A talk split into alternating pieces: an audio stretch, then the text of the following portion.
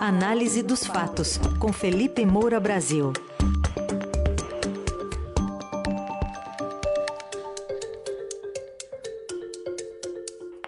Análise dos fatos hoje para tratar de falas polêmicas do ex-presidente Lula e também de uma investigação sobre um ex-policial que tem potencial para incomodar a família Bolsonaro. Felipe, bom dia. Salve, salve, Ryzen, Carol, equipe da Eldorado FM, melhores ouvintes, sempre prazer falar com vocês.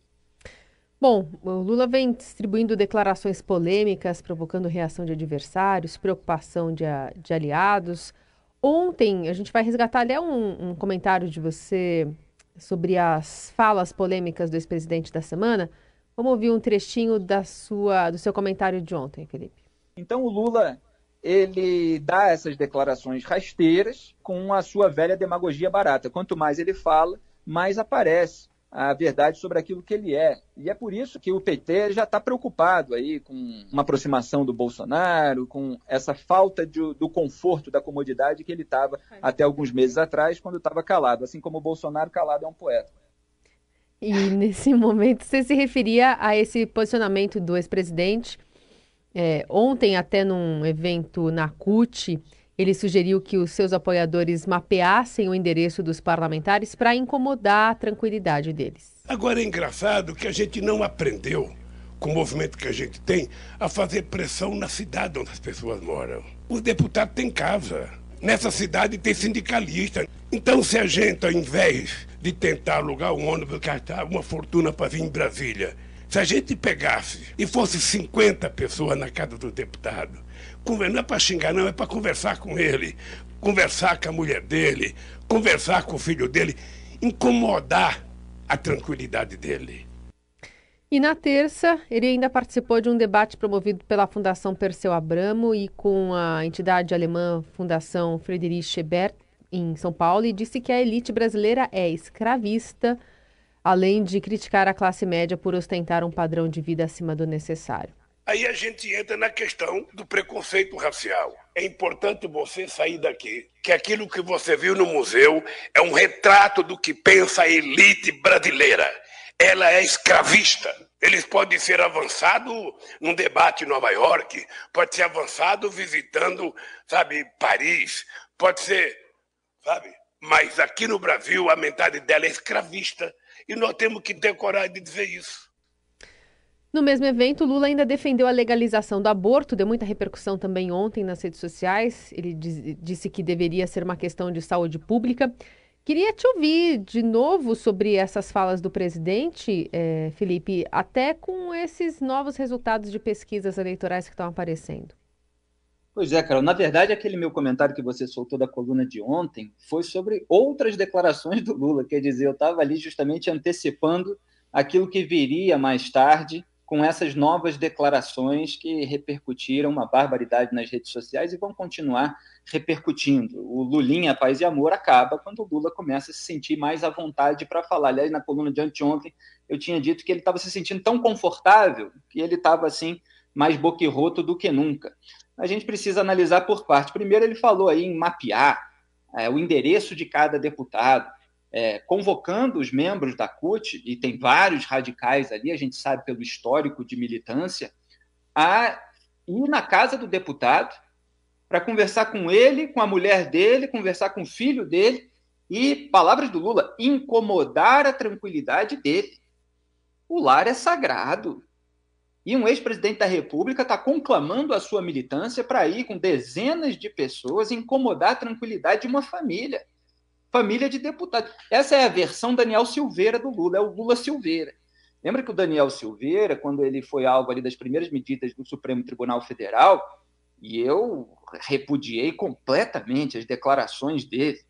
É, você tem todo aí um, um debate é, sobre um período ruidoso que acontece quando você tem a adaptação do arcabouço legal para as novas tecnologias. E isso está sendo ruidoso até hoje. Mas é, atos de delinquência virtual, eles precisam gerar responsabilização e punição. E naquele vídeo, o Daniel estava falando em perseguir ministros do STF, dizendo que ele sabia onde morava e sabia com quem andava. Aí o Lula manda uma dessa, é, e como é que é? Né? É, então parece que as coisas funcionam para um lado, não funcionam para o outro. Quer dizer, você levanta a argumentação, inclusive, dos próprios bolsonaristas, que adoram legitimar os atos bárbaros cometidos pela sua própria militância. Estão todos errados.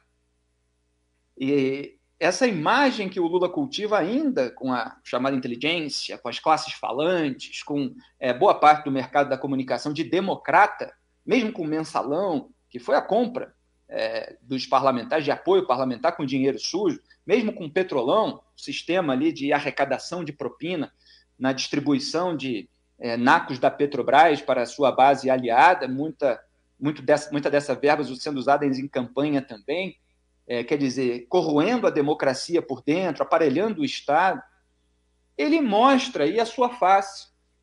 A, a orientação do Lula para a sua militância radical apareceu agora em vídeo. E a gente tem um histórico de ações em que muitas vezes não fica claro de onde vem a orientação, agora está claro. Vem do Lula muitas vezes. Então você tem é, um líder populista, e a gente já vai até entrar mais nessa seara, mas que posa ali de democrata porque tem quem faça o trabalho sujo para, para ele. Antigamente, ele era o maior beneficiário político da compra de apoio parlamentar com dinheiro sujo. Agora, ele mudou o método. Ele quer que se incomode a tranquilidade do parlamentar na casa dele, no endereço dele, para que se consiga do parlamentar aquilo que é, sei lá, a agenda petista. É uma declaração gravíssima que deveria gerar repúdio, no mínimo. Cadê aquelas notinhas de repúdio das autoridades brasileiras? Mas tá aí é, o Lula sendo revelado e a, a complacência com ele, que colonizou mentalmente boa parte da sociedade, sendo exposta também. E aí a gente vai para esse segundo caso do áudio que foi exibido aí, do Lula dizendo que a elite brasileira é escravista. Ele ainda falou que a classe média ostenta um padrão acima do necessário, né? Quer dizer, o Lula agora ele quer estabelecer um limite de consumo para a classe média. É, ele disse que leu livros sobre a escravidão na, na prisão. Não deve ter lido Joaquim Nabuco, por exemplo, o mais influente dos abolicionistas brasileiros. E ele está acusando a elite, que ele próprio alimentou. Nós estávamos falando disso ontem, inclusive, sobre aquela declaração dele justificando a exportação de engenharia para o metrô de Caracas ser construído, aquela obra que durou 10 anos, ficou parada, depois veio o calote de Venezuela, de Cuba também, para qual Lula emprestou dinheiro do povo brasileiro para a construção do porto de Mariel. Tudo isso para Odebrecht tocar. Tudo isso para os empresários bilionários tocarem essas obras. Os empresários bilionários foram aqueles que mais foram ajudados pelo Lula. É essa elite escravista brasileira?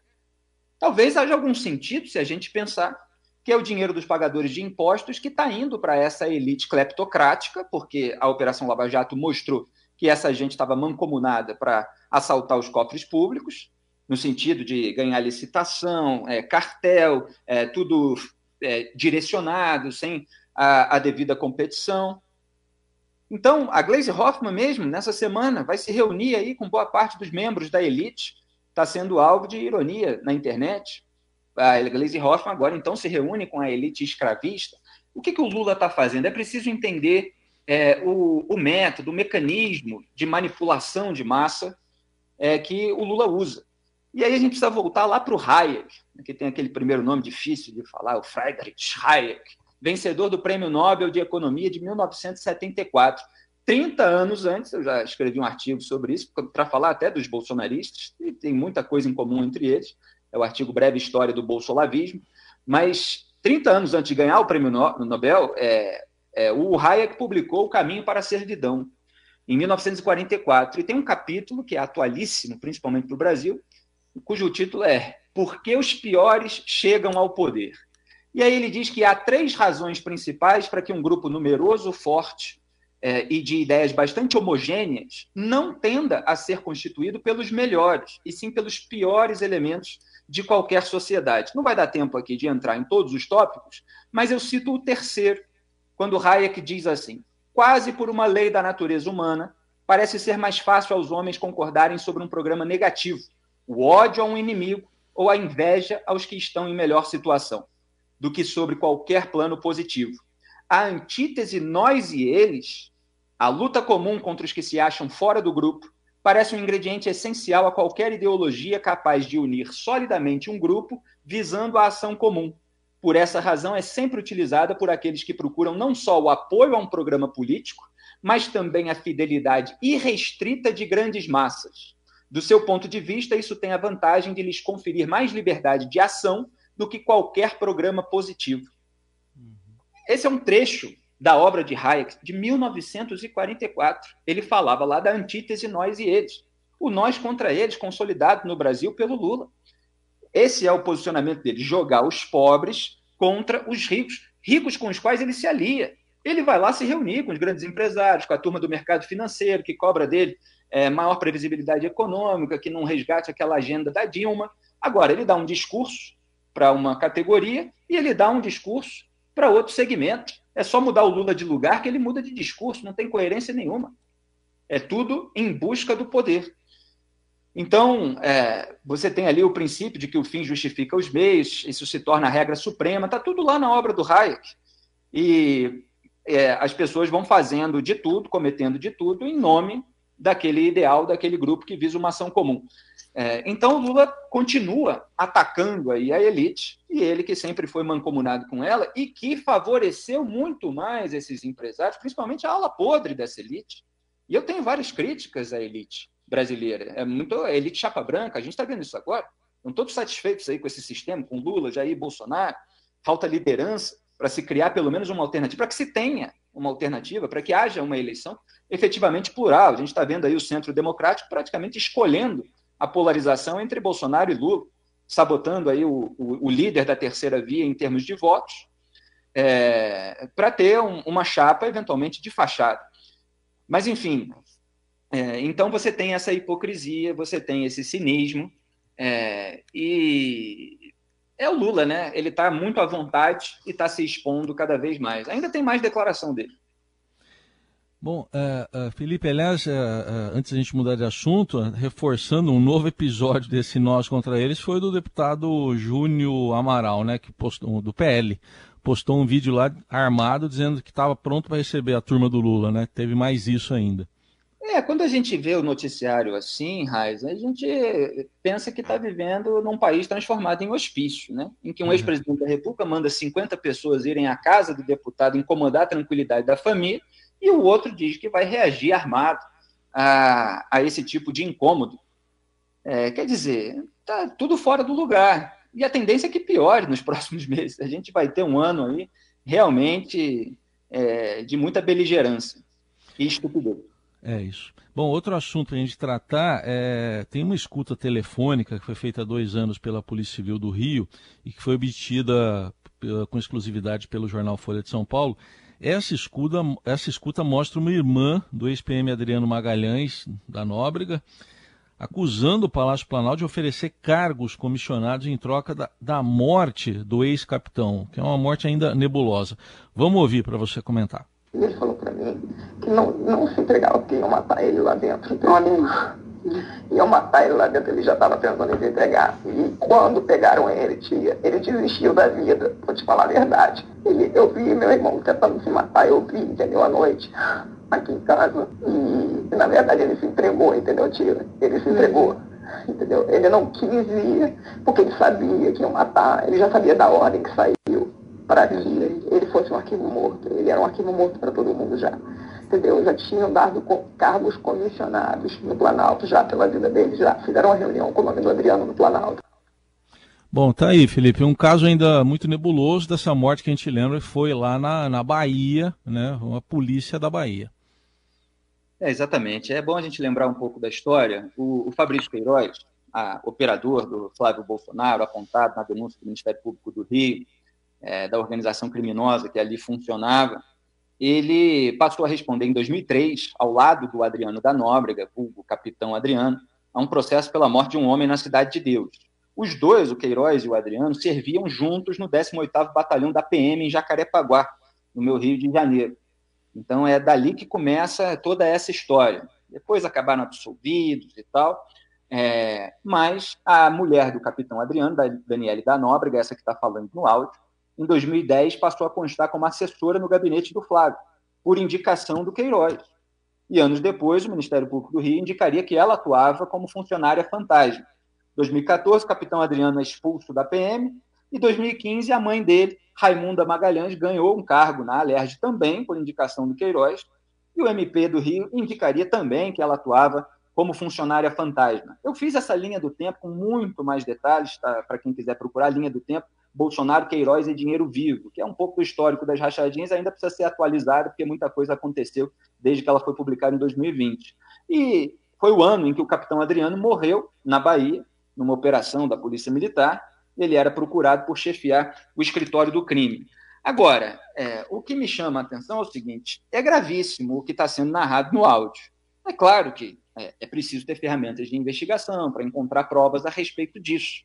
Não dá aqui para a gente cravar que as coisas que ela está relatando realmente aconteceram. O que dá para cravar é que o relato é tão grave que é fundamental que houvesse, e que haja ainda, se não houve, uma investigação para verificar se essas coisas realmente aconteceram. O que ela está dizendo é que o Planalto, então, portanto, Palácio do Planalto, está falando do governo federal do Brasil, estava oferecendo cargos comissionados em troca é, da execução do Adriano.